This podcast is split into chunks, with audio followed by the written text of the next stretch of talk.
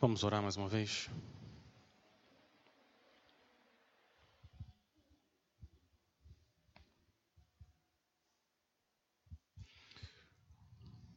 O Senhor tem poder para salvar. O Senhor tem poder para mover montanhas e mover os corações dos homens. Senhor, desvenda os nossos olhos para que nós contemplemos as maravilhas da tua lei, tua palavra, do teu filho glorioso. Traz salvação e paz, alegria, esperança, santificação, redenção, justificação, glorificação. Senhor, usa a tua palavra para nos mostrar como Cristo é cheio de glória e graça. A gente pede isso para o teu próprio nome e para o bem do teu povo. Em nome de Jesus. Amém. Nem todo mundo celebra o Natal. No ano passado, a gente estava convidando as pessoas, e em algumas das esquinas aqui tinha um carro com uma família, e a gente se aproximou com um folhetinho e falou: Lá, tudo bom? a gente queria convidar vocês para virem no culto de Natal da igreja. E o homem fechou a cara, olhou para a gente e disse: Nós não celebramos o Natal.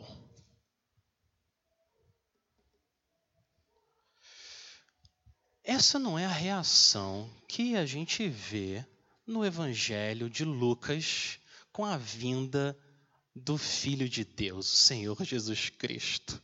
No capítulo 1, o anjo Gabriel louva Deus por causa do Natal, do nascimento de Jesus, e depois Isabel também louva Deus, depois Maria louva Deus, e depois Zacarias louva Deus. No capítulo 2, continua o louvor, o anjo Gabriel vem de novo, louva ao Senhor, porque ele está chegando, e não só isso. Depois do anjo, tudo escuro à noite, vem uma multidão do exército celestial.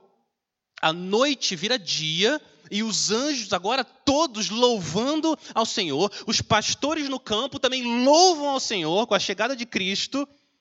E agora Simeão também louva o Senhor.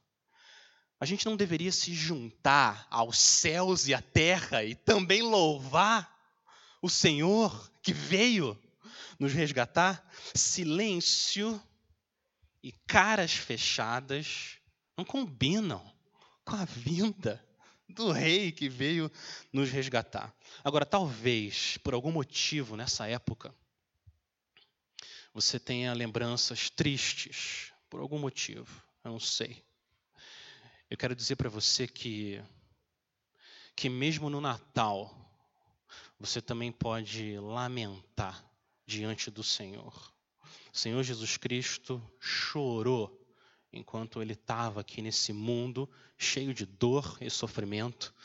Mas a minha oração, eu espero que a palavra do Senhor possa cobrir as dores da sua alma com um senso de gratidão e louvor pelo que ele é para nós.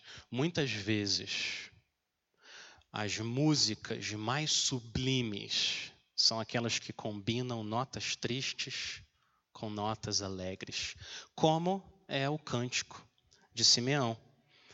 O que está acontecendo aqui nessa passagem, se os especialistas em música me permitem, é uma espécie de peça musical. Você tem o prelúdio do, dia 20, do versículo 25 ao 28, uma preparação, o prelúdio, e do versículo 29 ao 32, a música, o cântico, de Simeão. E logo depois, Lucas escreveu um pós-lúdio. Depois da música, tem um pós-lúdio do versículo 33 até o 35. É isso que está acontecendo. E Lucas arma o palco para que o cântico de Simeão seja cantado. E esse palco, ele tem tanto simplicidade quanto santidade. Olha a cena. Olha a cena, um casal judeu, pobre e jovem, saiu de Nazaré, saíram de Nazaré e foram até Belém. Ali em Belém, eles tiveram o filho deles, Jesus. Ao oitavo dia, eles circuncidaram Jesus, como diz a palavra de Deus. Depois de 33 dias de purificação de Maria, porque eles cumprem a palavra de Deus, eles vão até Jerusalém para dedicar o primogênito ao Senhor, como fala a palavra de Deus. Esse casal é um casal piedoso.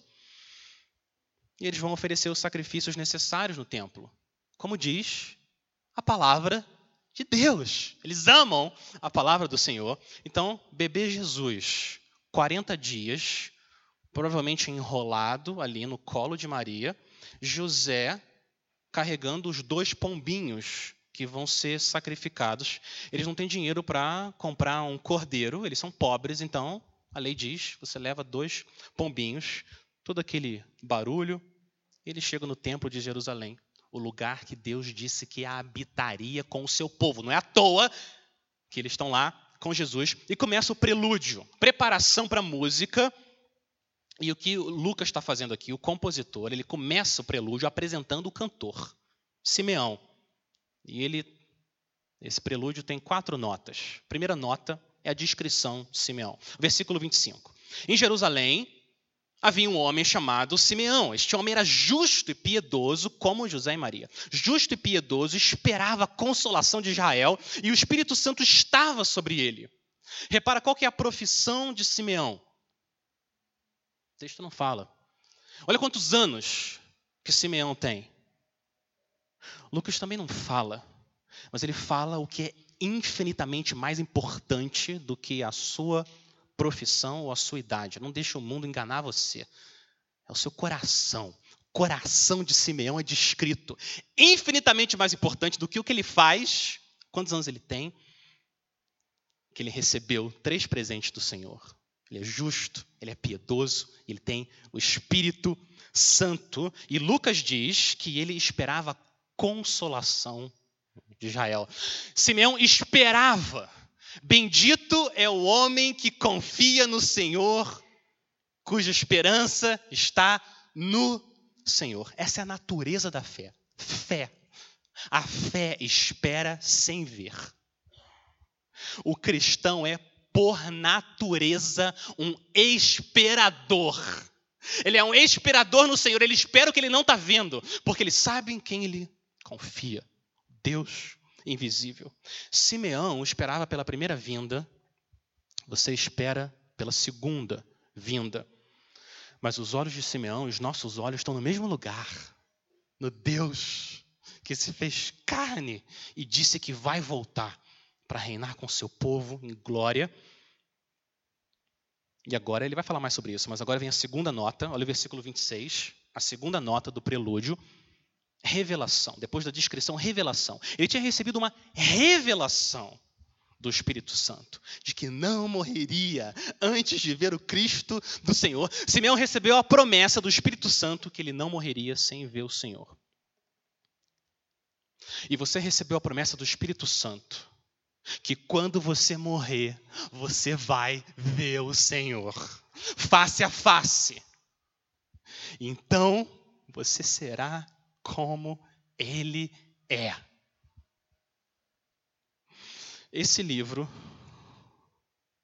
tem milhares de revelações do Espírito Santo, milhares de promessas, mais doces do que o mel mais valiosas do que muito ouro. Eu não consigo entender por que, que as pessoas inventam revelações que Deus não revelou. Se a gente tem aqui milhares de revelações para a gente viver nelas, esperar nelas.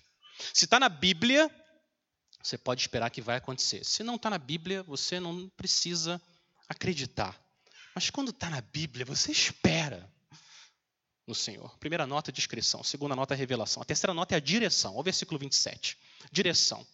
Versículo 27 diz: movido, movido pelo Espírito, ele foi ao templo. Quando os pais trouxeram o menino Jesus para fazerem com ele o que a lei ordenava. Pausa. Agora fica claro os papéis de cada um aqui. Lucas é o compositor, Simeão é o cantor, mas o maestro é o Espírito Santo. É ele que conduz, ele que guia toda a história. Três vezes, em três versículos, o nome do Espírito é citado. Olha o final do versículo 25. O Espírito Santo estava sobre ele. Versículo 26. Ele tinha recebido uma revelação do Espírito Santo. Versículo 27. Movido pelo Espírito.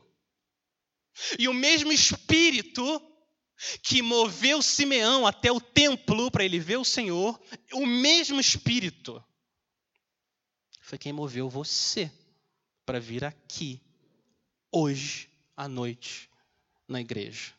É o mesmo Espírito que moveu você até a sua família, até o seu trabalho e até o lugar onde você mora. Mais importante, é o mesmo Espírito que hoje move você em direção a Cristo. O que ele fez com Simeão é o que ele continua fazendo com a gente direciona a nossa vida sempre aonde o Senhor está. É o mesmo Espírito que dá fé, arrependimento.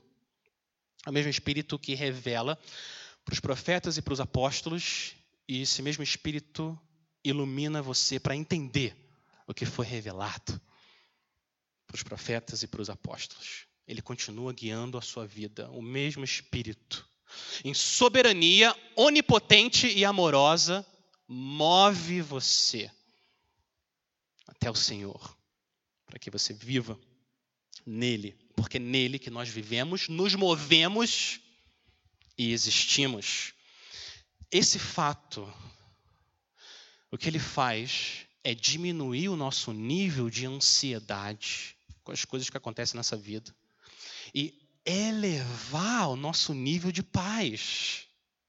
Se a gente crê de verdade, não só sabe que é verdade, mas abraça essa verdade que o Espírito que me move, o que acontece nesse universo, o que faz eu rir e o que faz eu chorar, é o Espírito que moveu Simeão até Cristo. Mesma soberania onipotente se move a nosso favor. Agora vem a última nota do prelúdio: descrição, revelação, direção. E agora recepção. Simeão finalmente recebe a Jesus. Olha o versículo 28. Simeão o tomou nos braços e louvou a Deus. A espera acabou. Promessa cumprida, Simeão. Quem consegue entender isso? Simeão está segurando o Deus que nem os céus dos céus podem conter. Simeão está vendo o Deus invisível. Simeão está tocando naquele que habita em luz inacessível, o Deus imortal. Quem é capaz de entender misterioso e maravilhoso evento da encarnação do Filho de Deus.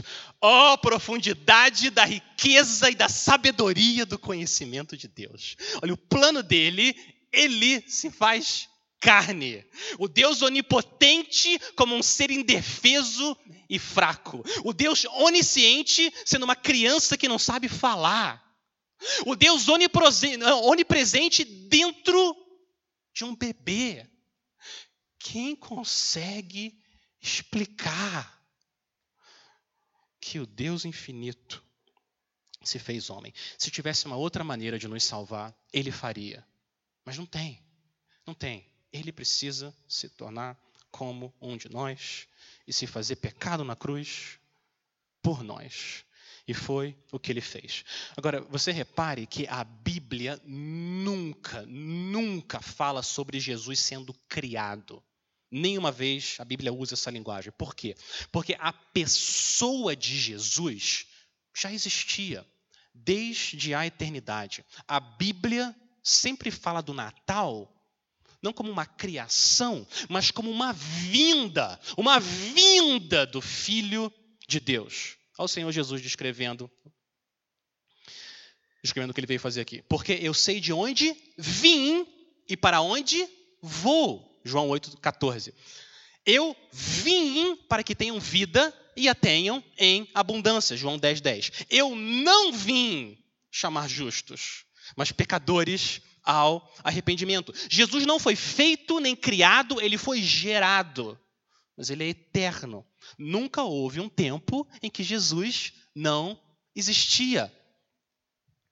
Ele disse para os judeus que queriam matar ele. Imagina, um bando de gente cheio de poder, elite religiosa, querendo matar ele. Jesus olha para eles e fala: Em verdade, em verdade lhes digo, antes que Abraão existisse, eu sou. Eu sou o Deus eterno, o Jesus de Nazaré, dizendo que ele é o Deus eterno. E o prelúdio termina com Simeão segurando Deus nas mãos. E agora começa a música o cântico de louvor, cântico de Simeão. Esse cântico tem três estrofes. Primeira estrofe é sobre paz e fidelidade. Versículo 29, Simeão começa cantando: Agora, Senhor, podes despedir em paz o teu servo. Segundo, a tua palavra. Olha isso, o Espírito Santo continua conduzindo como um maestro o coração de Simeão, acompanha o caminho da graça. Olha o fluxo espiritual da graça. Simeão espera a consolação do Senhor. Ele espera a consolação do Senhor. O Senhor é fiel, responde e envia o filho dele aqui na terra. Isso produz alegria e paz no coração de Simeão, e a graça agora volta para os céus em louvor e adoração. Esse é o caminho da graça, sempre. Você clama ao Senhor, Senhor, me perdoa, me salva. O Senhor ouve, envia o perdão dele em Cristo, Senhor Jesus, e você devolve. Louvor, gratidão ao Senhor. Esse é o caminho da graça. Agora, que coisa linda, que coisa linda é ver Simeão diante de um inimigo que é a morte. A Bíblia sempre descreve a morte como inimigo. E Simeão olha para a morte, ele olha para a morte e fala: Eu estou em paz. Eu posso dizer tchau. Pode me despedir, Senhor. Eu imagino que vários de vocês já tiveram essa experiência doce, amarga também ao mesmo tempo. Se você nunca teve essa experiência, ora para o Senhor te dar. Você você está perto de um crente que está à beira da eternidade. É triste, porque você ama aquela pessoa e esse maldito inimigo, que é a morte, está tirando a vida dela. E você não quer que ela sofra. Então tem esse lado amargo mas é uma experiência doce. Você vai para consolar aquela pessoa, e o que acontece geralmente é o contrário. O consolo vem na outra direção. E aqueles que estão firmes no Senhor, você fica tranquilo. Eu estou em paz. Eu posso me despedir desse mundo. Eu estou pronto para encontrar com o meu rei. Que coisa linda é quando um crente confia no Senhor, está seguro que seus pecados foram perdoados. Nani orou aqui. Justificados, pois, pela fé, temos paz com Deus. Só Cristo pode dar para você essa paz que nem a morte é capaz de tirar. E quando isso acontece, Deus é glorificado, porque fica claro que Deus tem mais valor do que a própria vida. E você é consolado e confortado. O Senhor é capaz de fazer isso com a gente. Espírito Santo. A segunda estrofe. Primeira, paz e fidelidade. Fidelidade de Deus, ele fez segundo a palavra dele. Agora, a segunda estrofe, a salvação e preparação. Simeão agora ele vai cantar sobre a razão. Por quê? De onde que vem essa paz? Como é que alguém pode experimentar essa afeição espiritual? Versículo 30, começa com por quê? Porque os meus olhos já viram a tua salvação, a qual preparaste diante de todos os povos. Eu quero fazer três observações. Primeiro, a nossa salvação é uma pessoa. A nossa salvação é uma pessoa. Olha no versículo 26, no prelúdio, a gente viu que Deus prometeu que Simeão veria o Cristo do Senhor. Você não vai morrer antes de você ver o Cristo do Senhor. Mas quando Simeão começa a cantar, olha o versículo 30. Ele vai cantar, ele fala, porque os meus olhos já viram o Cristo do Senhor. Não, não. Ele fala, já viram a tua salvação. Por quê? Porque a salvação de todo o povo de Deus se concentra dentro daquele bebê. Ele é a salvação. Só existe salvação nele. Não tem como você separar a salvação de Jesus, porque não há salvação em nenhum outro. Porque debaixo do céu não existe nenhum outro nome dado entre os homens, pelo qual importa que sejamos salvos. Não tem salvação em outro lugar. Não existe outras religiões. Existe Cristo. E todo o resto não salva. O Senhor Jesus não deu vários caminhos. Ele disse que ele era uma alternativa. Eu sou o caminho, a verdade e a vida. O Senhor Jesus é exclusivista e essa, quando você fala isso para as pessoas, essa não é a sua opinião. Essa é a opinião da Bíblia. É a opinião de Jesus. É a opinião de Deus. Deus está dizendo, é só Ele, é só o meu filho. E mais ninguém. Agora, quando você vai até esse, chamado Cristo do Senhor, e busca por salvação, o que sempre acontece, sempre, é salvação. Você é salvo. Eu nunca ouvi falar de um pecador arrependido que foi rejeitado pelo Senhor. Nunca ouvi falar. Ele nunca faz isso. Se você vai até ele, o coração quebrantado, pede perdão e confia que ele morreu no seu lugar, ele sempre recebe você e injeta no seu coração paz, alegria e remove a sua culpa para sempre. O Senhor Jesus disse que ele veio para buscar e salvar o perdido. Agora, você não pode ver Jesus ou carregar Jesus nos braços, mas você pode ver Jesus com os olhos da fé e ver ele carregando, ele carregando os seus pecados até a cruz, para que você possa experimentar a salvação que Simeão viu. E aí você pode repetir, junto com Jó. Olha o que Jó disse no meio do sofrimento e da dor, porque eu sei que o meu redentor vive e por fim se levantará sobre a terra. Em minha carne verei a Deus. O que, que esse homem está falando? Em minha carne verei a Deus. Eu o verei por mim mesmo. Os meus olhos o verão e não outros. Olha a promessa que você tem. O Senhor deu para Simeão, para o bebê Jesus, mas ele deu para todos os crentes. Nós vamos ver a Deus. Como é que a gente pode se distrair com as coisas desse mundo se daqui a pouco a gente vai ver a Deus, o Criador do universo santo? Segunda observação.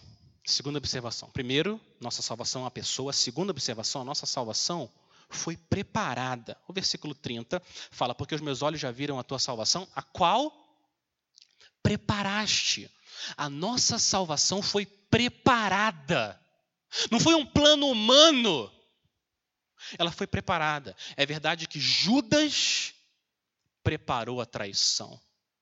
E é verdade que os fariseus líderes religiosos prepararam um esquema também, e é verdade que os soldados romanos prepararam os cravos, prepararam a cruz e prepararam a crucificação do Filho de Deus. Tudo isso é verdade. Mas por trás de todas as preparações, tinha uma preparação maior, a preparação divina, a mão invisível do Senhor sacrificando o seu próprio filho. Deixa eu ler para vocês um trecho de um sermão de um pregador, apóstolo Pedro, poucos dias depois que o Senhor Jesus tinha ressuscitado. Olha a maneira como esse homem prega. Atos 2, 22. Israelitas, escutem o que eu vou dizer. Jesus, o Nazareno, homem aprovado por Deus diante de vocês com milagres, prodígios e sinais, os quais o próprio Deus realizou entre vocês por meio dele, como vocês mesmos sabem, a este, este, conforme o plano determinado e a presciência de Deus, vocês o mataram, crucificando por meio de homens maus. Olha isso. Judeus, vocês mataram Jesus. Vocês mataram o filho de Deus. Os homens maus romanos crucificaram ele. Mas foi o plano determinado. Deus preparou. Foi um ato de amor premeditado. Por isso, que a nossa salvação é tão gloriosa. Não foi acaso. Deus não aproveitou o que aconteceu. Deus preparou o sacrifício do filho dele. Terceira observação sobre essa estrofe. Primeiro, nossa salvação na pessoa, nossa salvação foi preparada. Terceiro, a nossa salvação não é um segredo. Ela não é um segredo. Versículo 30 31 de novo. Porque os meus olhos já viram a tua salvação, a qual preparaste diante de todos os povos. Diante de todos os povos. Não guarde segredo sobre o Natal. Não guarda segredo. Conta! Conta para as pessoas da sua família e do seu trabalho, da rua. O Natal não é um segredo. O Natal existe para ser proclamado, não guardado debaixo da árvore de Natal. Existe para ser aberto e proclamado para o mundo, para todos os povos. O Senhor Jesus morreu para salvar pessoas de todos os povos. Como é que a gente vai fazer segredo disso? Essa semana nasceram duas crianças lindinhas aqui na igreja e os pais estavam muito felizes, muito felizes. E eu, eu até percebi uma certa assim, ansiedade, eles mandando mensagem para mim. Já contou para a igreja? Conta para a igreja, manda para a igreja, avisa. Conta para todo mundo, nasceu! E a gente entende isso, porque parte da alegria deles é compartilhar com vocês o que está acontecendo. Isso é parte da alegria. Então eles querem que todo mundo saiba não é segredo. Agora, como é que a gente pode não querer espalhar a notícia do Criador do Daniel e da Helena e de todos nós que veio nos salvar? Como é que a gente vai guardar segredo? Que Deus se fez carne para nos resgatar.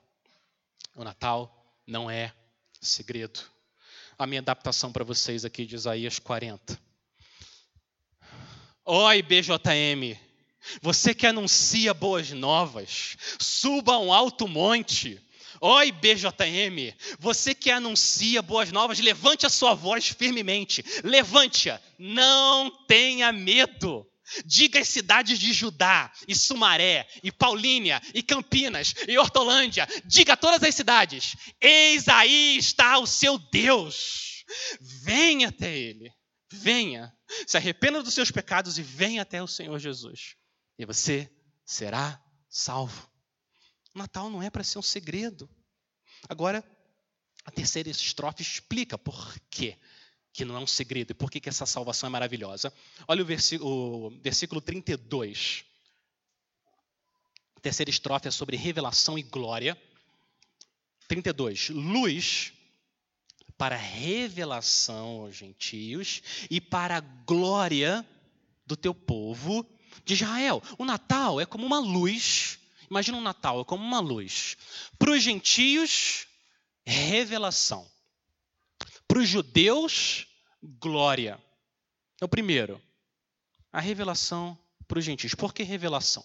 Porque o povo de Israel, eles tinham a Bíblia, eles tinham o Antigo Testamento, eles tinham as alianças, eles tinham as promessas, eles tinham os profetas, eles tinham tudo. Deus deu para eles tudo isso. Os outros, os outros povos não tinham nada disso. Nada. Eles viviam nas trevas, na escuridão. A gente podia ter nascido no Egito na época, ou na Etiópia.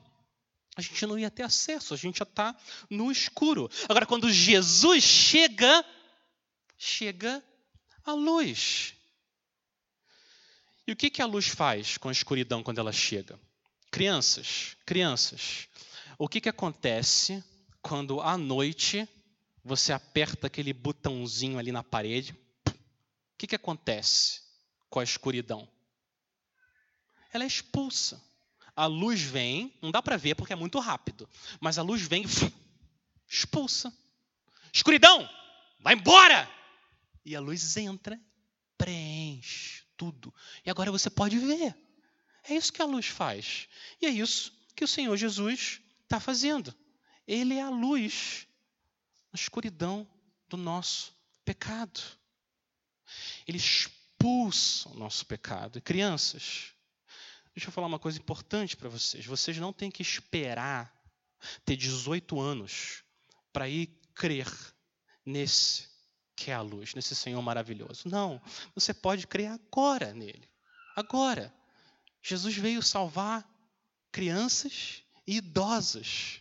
Você confessa ao Senhor que você não ama Ele como deveria, desobedece os seus pais, e você confia que esse que é a luz morreu no seu lugar. E a, a, o sangue dele cobre toda a sua culpa e você pode experimentar o que Simeão experimentou, ser perdoado.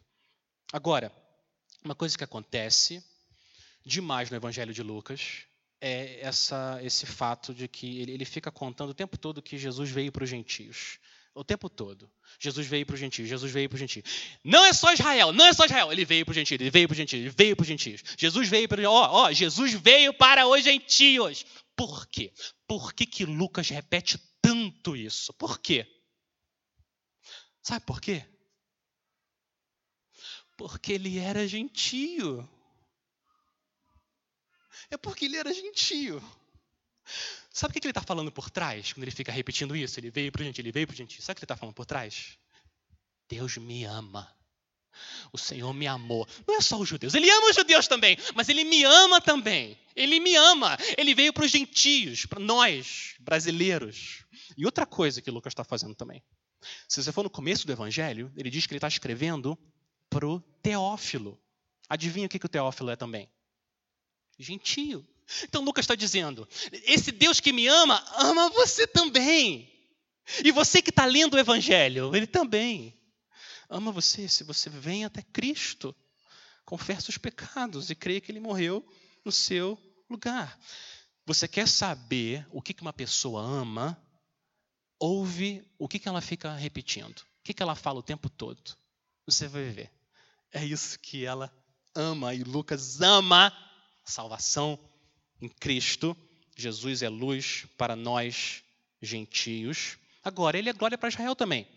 O versículo 32 fala que essa luz para os gentios é revelação, tira ele das trevas, mas para os judeus é glória. Glória, por que glória? Porque é a manifestação prometida. É uma glória para Israel, porque Jesus, ele próprio disse que a salvação vem dos judeus. Jesus era judeu, ele falou para a mulher samaritana: a salvação vem dos judeus. Nós somos salvos através de um homem judeu, que é Deus. Isso é glória. Glória para Israel. Ele veio de Abraão, Judá, Davi e toda a linhagem, até chegar o dia, a plenitude do tempo. O nosso papel agora, então, é proclamar essa luz. Agora, eu quero lembrar vocês uma coisa, igreja.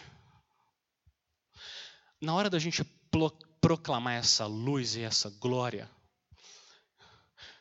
o efeito, o efeito que essa glória tem quando nós fazemos isso de forma coletiva é mais poderoso do que se a gente fizer de forma individual.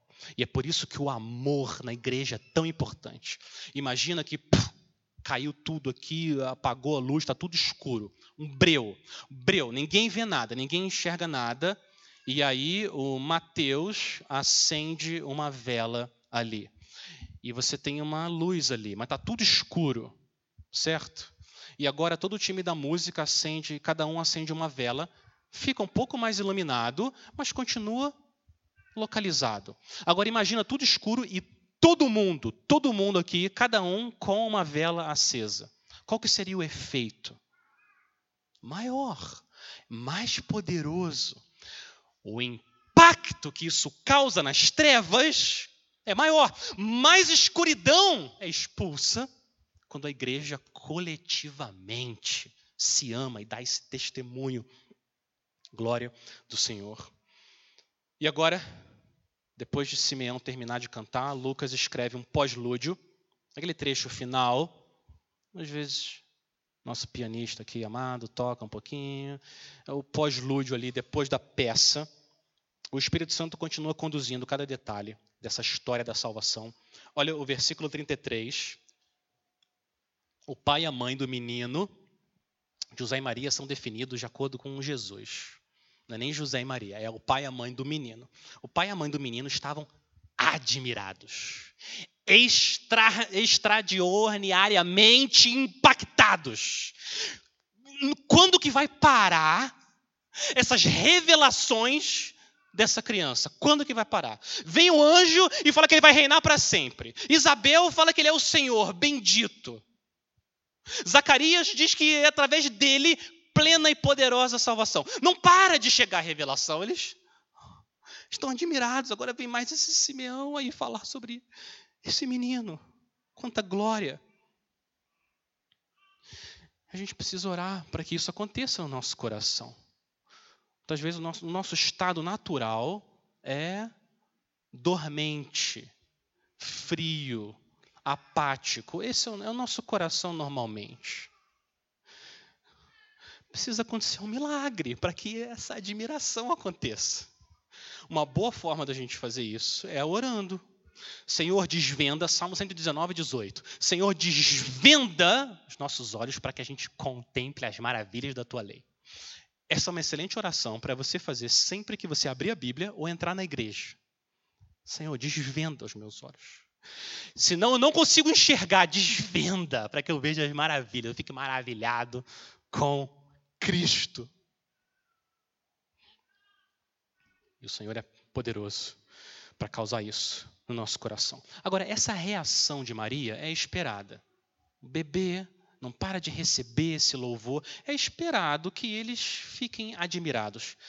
O que não é esperado é a nota final que Lucas toca aqui no pós-lúdio.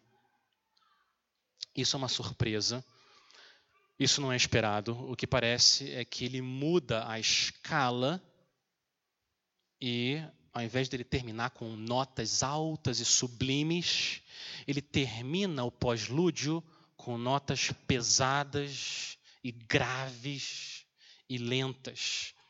Quem que ia esperar ele terminar dessa maneira?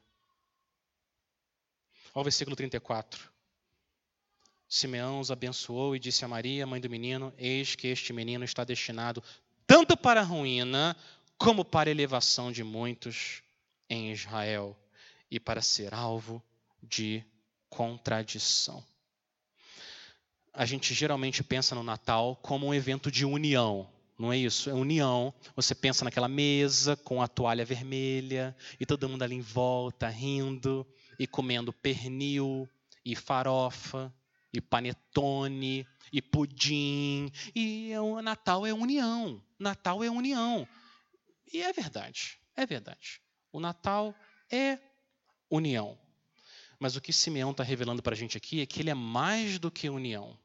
Mas o Natal causa união e ele causa também divisão. É isso que Simeão está dizendo. Jesus causou dois tipos de reação em Israel e para cada reação tem uma consequência. E o mesmo continua sendo hoje. Cada reação tem uma consequência. Tem um grupo que olha para o Messias e responde com fé e a obediência que flui dessa fé. Para esse grupo, Simeão diz: elevação, elevação. É só uma outra palavra para salvação. Você vai ser elevado à presença do Senhor, glória eterna, plenitude de alegria. Mas tem um outro grupo, uma resposta diferente. É o grupo que respondeu com rejeição ou até indiferença. Jesus não tem nenhum impacto prático na vida desse grupo. ele é uma pedra de tropeço. E as consequências para esse grupo, Simeão diz, ruína. Ruína. Então, para aqueles que creem, Senhor Jesus é uma rocha, refúgio, fortaleza, castelo forte. É o seu rei. Por outro grupo, é uma pedra de tropeço que causa juízo e ruína. Olha isso.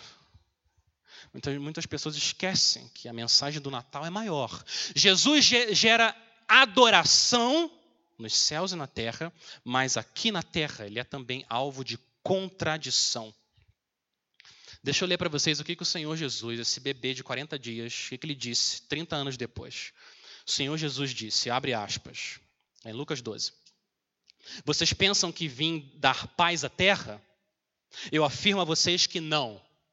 Pelo contrário, vim trazer divisão porque daqui em diante estarão cinco divididos numa casa, três contra dois e dois contra três. Estarão divididos pai contra filho, filho contra pai, mãe contra filha, filha contra mãe, sogra contra nora, nora contra sogra.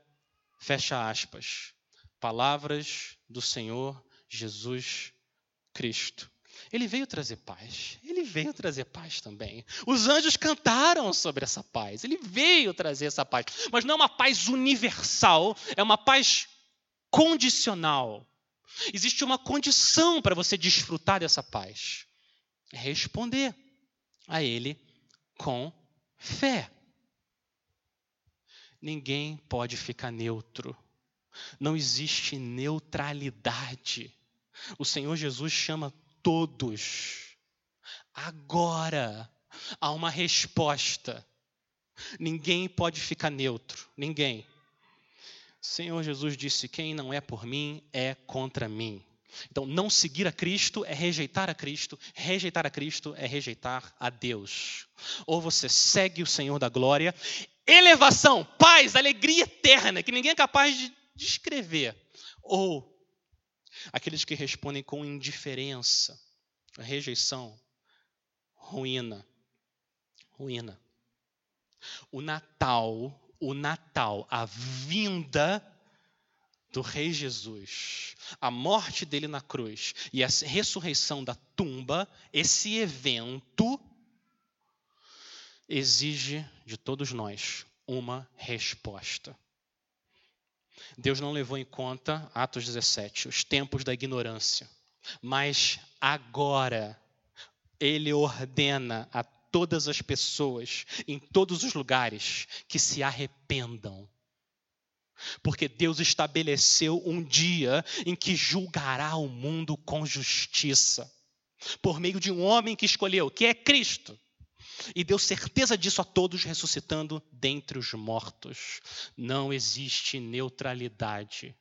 Ou você segue o Senhor, confia nele, a sua vida demonstra uma obediência que ama Cristo. Elevação. Ou a rejeição, a indiferença será punida com ruína eterna. Mas hoje você tem a possibilidade. O Senhor oferece o perdão dele, se você vai até ele em fé. Agora, olha a última nota de Simeão. Como se não bastasse, ele termina com uma nota mais grave, mais dura, mais difícil. A última nota que ele canta no pós-lúdio de Natal é uma profecia de sofrimento. Imagina como que foi para Maria ouvir isso. Final do versículo 35. Quanto a você, Maria, uma espada atravessará a sua alma. Imagina como foi para a mãe do Filho de Deus carregando. Na verdade, nesse ponto, né, ele está nos braços de Simeão e Simeão fala para Maria: Você, Maria, uma espada vai atravessar a sua alma. Essa profecia de Simeão é a profecia do que aconteceu trinta e tantos anos depois, quando uma cruz romana tinha sido levantada e Maria estava ali, perto da cruz, olhando o filho dela e os cravos atravessando as mãos e os pés do filho dela ali, ele sendo torturado até a morte, e essa espada que Simeão está falando aqui, atravessando a alma dela. O Natal tem notícias maravilhosas de paz, mas o custo dessa paz foram os cravos atravessando o Deus da glória. Mas Jesus não foi surpreendido pela cruz. Não foi uma surpresa para ele o que estão fazendo comigo. Não é assim que as coisas funcionam com Cristo. Ele disse que ninguém tira a vida dele, ninguém. Ele fala: Eu dou a minha vida espontaneamente. E foi o que aconteceu na cruz. Ele que se entregou, porque ele sabe que ele nasceu para morrer. E pelas feridas dele, que nós somos curados. E é por causa disso, desses eventos, da humilhação do Natal e da humilhação da cruz do Calvário, é por causa desses eventos que o Senhor Jesus Cristo vai receber a glória por toda a eternidade de todos os seus santos. O Cordeiro de Deus é digno de receber o louvor de Simeão, Zacarias, Maria e todo o universo. E nesse dia, nesse dia, quando todo o povo estiver reunido em volta do trono do Cordeiro, todas as notas graves e tristes vão ser transportadas para uma escala celestial de louvor que você não imagina que a sua alma é capaz de atingir. Aquele que está sentado no trono e ao Cordeiro sejam o louvor, a honra, a glória e o domínio para todo o sempre. Amém. Vamos orar? Senhor Jesus, o Senhor é digno por causa da tua humilhação no ventre de Maria e na manjedoura e toda a tua vida sofrendo com pecados sendo cometidos contra a glória do Senhor. E a tua humilhação na cruz, e por causa da tua ressurreição e a tua exaltação, o Senhor é digno de receber todo o louvor. Espírito Santo causa, cria e sustenta o arrependimento e a fé no teu povo até o dia que nós veremos o Senhor face a face. Que a gente possa carregar a celebração do Natal e na cruz todos os dias da nossa vida. A gente pede isso por causa da tua graça, do teu amor, em nome de Jesus. Amém.